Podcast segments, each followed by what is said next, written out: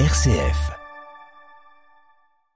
La communauté des béatitudes s'est réunie en assemblée générale dans le Loir-et-Cher euh, du 27 octobre au 5 novembre. Les 71 délégués venus des cinq continents ont à cette occasion acté la création d'une commission indépendante pour faire la lumière sur le passé de la communauté. Alors dans quel contexte la communauté des béatitudes décide de créer cette commission et quel est son objectif?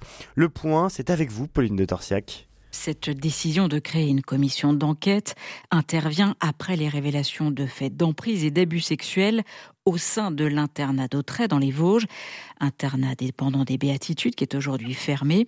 Selon une enquête publiée par le quotidien La Croix en janvier dernier, au moins 10 élèves de cet internat auraient été victimes d'abus. Les faits remonteraient aux années 90.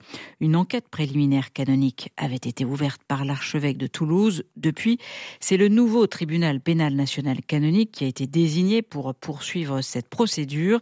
Les explications de sœur Laetitia, responsable de la des béatitudes. Les enquêtes canoniques préalables qui étaient lancées euh, sont réunies sous l'obédience, la direction du tribunal euh, canonique national. Et donc les enquêtes sont en cours. Ce sont des enquêtes préalables. On en est à l'étape de l'enquête préliminaire. Mais c'est sûr que ça a été un déclencheur voilà, pour euh, lancer cette commission, pour acter la relecture de l'histoire.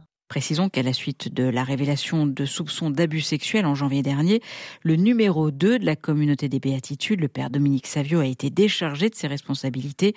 Une enquête canonique visant ce prêtre a également été ouverte. Alors justement, à l'occasion de cette assemblée générale, la communauté des béatitudes devait désigner son nouveau gouvernement. Il sera finalement choisi plus tard, Pauline.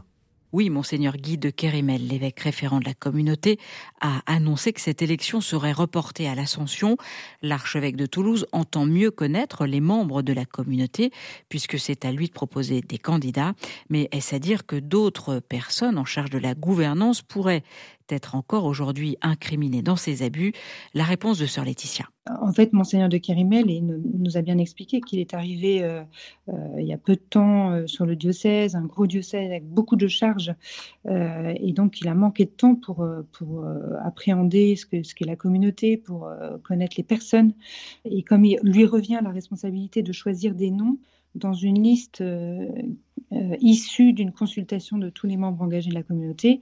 Il a pensé qu'il avait besoin de temps, et certainement a raison, pour proposer ces noms au vote. Mais euh, c'est la question, non, il n'y a pas de...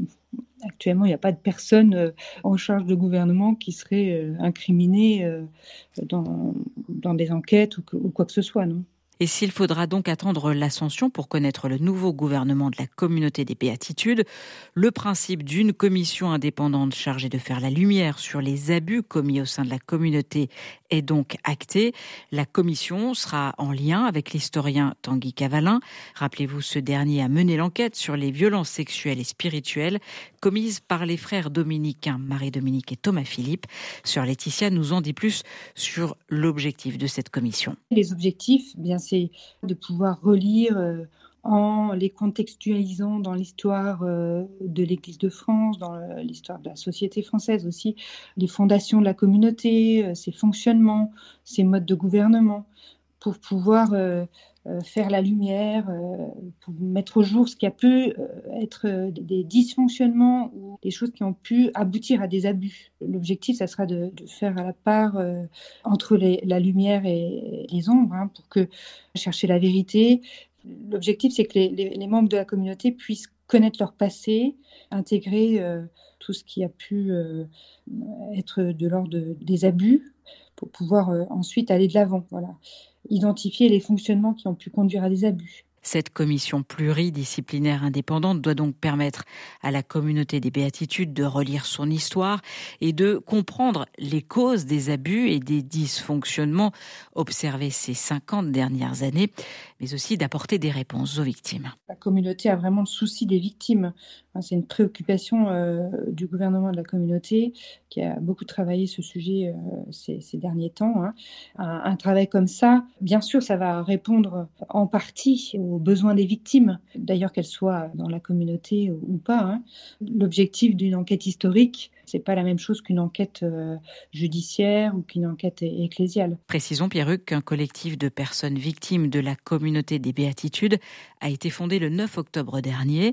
Son but, accompagner, regrouper et soutenir ces victimes durant l'enquête et les éventuels procès du tribunal pénal canonique national.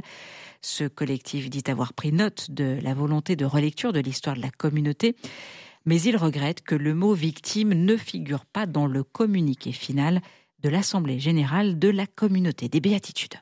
Rappelons que la communauté des Béatitudes est née au début des années 70 en Ardèche. Elle est aujourd'hui présente dans 27 pays avec 51 maisons ou foyers. Et la communauté des Béatitudes a fait appel à Tanguy Cavalin. Ils ne sont pas les seuls. Hier, la conférence des évêques de France et la conférence des religieuses et religieux ont annoncé avoir demandé à ce même Tanguy Cavalin de poursuivre son travail initié sur les dominicains avec désormais comme axe l'influence des frères Philippe et de leurs proches dans l'ensemble de l'Église de France.